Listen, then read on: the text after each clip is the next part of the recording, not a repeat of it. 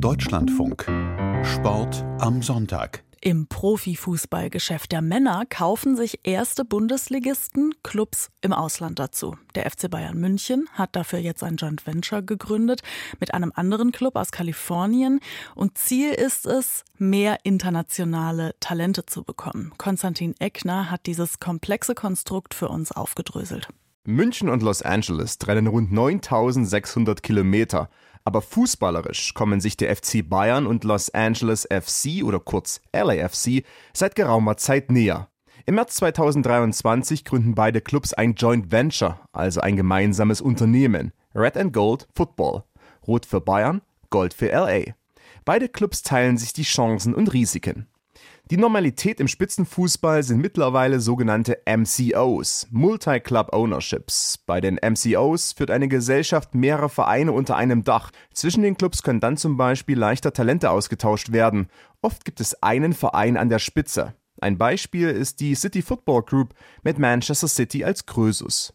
Die Talententwicklung in Nordamerika und anderen Teilen der Erde steht bei Red and Gold Football im Mittelpunkt, sagt Geschäftsführer Jochen Sauer. Dann gibt es natürlich eine ganz äh, profane administrative Erleichterung auch. Wenn Sie am Ende, sagen wir auch jetzt nehmen wir mal eine typische Scouting-Reise, äh, Kosten haben, wenn Sie da zwei Fußballclubs sind, dann fangen Sie an, äh, zu überlegen, wer hat denn jetzt diese Scouting-Reise initiiert oder nicht. Und wenn Sie das administrativ in einem Gemeinschaftsunternehmen machen, dann ist es einfach am Ende immer 50-50. Neben den Vorteilen sieht Christoph Breuer von der Deutschen Sporthochschule Köln auch Nachteile bei einem Joint Venture. Wenn man das jetzt aus der Perspektive von Bayern München betrachtet, ist es äh, deutlich schwieriger, sozusagen ein eigenes Spielkonzept, ein eigenes Entwicklungskonzept, äh, eine eigene Kultur, das sogenannte Mir San Mir, tatsächlich auch dann in diesem äh, Unternehmen zu implementieren, weil wir ja sozusagen die gleiche Mitsprachemöglichkeit haben des anderen Gesellschafters des LAFC. Zwei Unternehmungen hat Red and Gold Football zuletzt vermeldet. Man ist Mehrheitsgesellschafter von Racing Club de Montevideo aus Uruguay und Partner einer Fußballakademie aus Gambia geworden. In Südamerika, wo die Bayern in der Vergangenheit schon das ein oder andere Mal auf der Suche nach hochveranlagten Spielern fündig geworden sind, geht es laut Jochen Sauer darum, gemeinsam vor Ort auch Talent zu entwickeln, ähm, Spieler gemeinsam äh, zu finden, Spieler gemeinsam auszubilden, sie dann auch auf den Weg nach USA oder Europa vorzubereiten. Und das Gleiche gilt natürlich auch am Ende äh, für Afrika. Ähm, Westafrika ist ein sehr großer Talentmarkt, gerade Gambia als kleines Land ist aber fußballerisch sehr erfolgreich, talentiert im globalen Wettbewerb um Talente erscheint das für die Bayern und auch LAFC, der aktuell zehn Lateinamerikaner im Kader stehen hat, nachvollziehbar. Eben jener LAFC ist ohnehin nicht irgendein Club aus der US-amerikanischen Major League Soccer MLS, sondern ein glamouröses Projekt mit schillernden Miteigentümern wie dem einstigen Basketballstar Irvin Magic Johnson und der zweimaligen Weltfußballerin Mia Hamm. LAFC wird 2014 gegründet. Mit All-Star Gareth Bale holt der Club 2022 die Meisterschaft. Aber die Ziele gehen über Erfolge in der MLS hinaus, wie sich seit einigen Monaten abzeichnet. James Corbett, Senior Correspondent der Sport-Business-Publikation Off the Pitch, hat eingehend zu LAFC recherchiert. Er sagt, es hat sich herausgestellt, dass viele der Teilinhaber von LAFC im großen Stil in Private Equity involviert sind. Insbesondere in Private Equity Firmen, die ein großes Interesse am Fußball hegen, zum Beispiel Ares Management und Oaktree. Die Verbindungen sind vielfältig. Der Vorsitzende von LAFC, Bernard Rosenthal, ist auch Mitgründer von Ares Management. Die Investmentfirma hat hunderte Millionen Euro in den Profifußball investiert. Entweder direkt in Clubs wie Chelsea oder Inter Miami oder über eine andere Investmentfirma, die Eagle Football Holdings.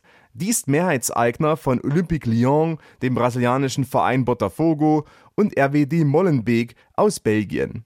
Zudem hält die Eagle Football Holdings Minderheitsanteile am englischen Erstligisten Crystal Palace, an dem wiederum auch der US-Sportinvestor David Blitzer beteiligt ist. Blitzer ist ebenso Minderheitsaktionär des FC Augsburg einem Ligakonkurrenten von Bayern München. Die Fußballwelt wird durch diese Eigentümerstrukturen immer komplexer und zugleich entsteht eine gut vernetzte Investorenelite, die zunehmend aus den Vereinigten Staaten kommt. Da besteht ein Gefahrenpunkt und, und das muss man bei der Governance von Fußball, oder müssen die Fußballligen insbesondere und auch die, die internationalen Fußballverbände auf dem Schirm haben, dass natürlich Verflechtungen immer wahrscheinlicher werden, je stärker dieser MCO-Gedanke um sich greift und äh, das Ganze wird sehr schnell sehr unübersichtlich. Also da braucht es tatsächlich schon spezifische Einheiten in den, den Fußballverbänden, die das äh, tatsächlich auch im Blick haben. Sagt Christoph Breuer. LAFC hat aber nicht nur stark engagierte Inhaber, sondern er wirbt mittlerweile selbst Clubs. Seit kurzem ist LAFC Mehrheitsgesellschafter von Wacker Innsbruck und Grasshopper Club Zürich. Bei Grasshopper scheint man erleichtert, dass die vormaligen chinesischen Eigentümer vom strategisch denkenden LAFC abgelöst wurden, sagt Stefan Legge, Dozent für Wirtschaftswissenschaften an der Universität St. Gallen. Der Verein schreibt große Verluste und dann war eigentlich schon längere Zeit klar, man will das eigentlich loswerden. Und das ist natürlich auch für den Verein, auch für die Fans eine unschöne Situation, wenn der Besitzer keine richtige Strategie hat ähm, und das Ding eigentlich nur wieder loswerden möchte. Deswegen ist man jetzt eigentlich happy, dass das Thema beendet ist.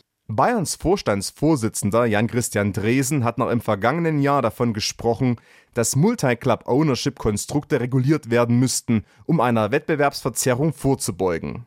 Bei der Bekanntgabe der Übernahme von Racing Club de Montevideo durch Red and Gold Football wurde in der Presseerklärung betont, dass man die Tradition und die Identität des Clubs respektiere. Ganz ohne ein Netzwerk mit anderen Clubs und auch möglichen Farmteams für die Talentförderung scheint es aber im Spitzenfußball nicht mehr zu gehen.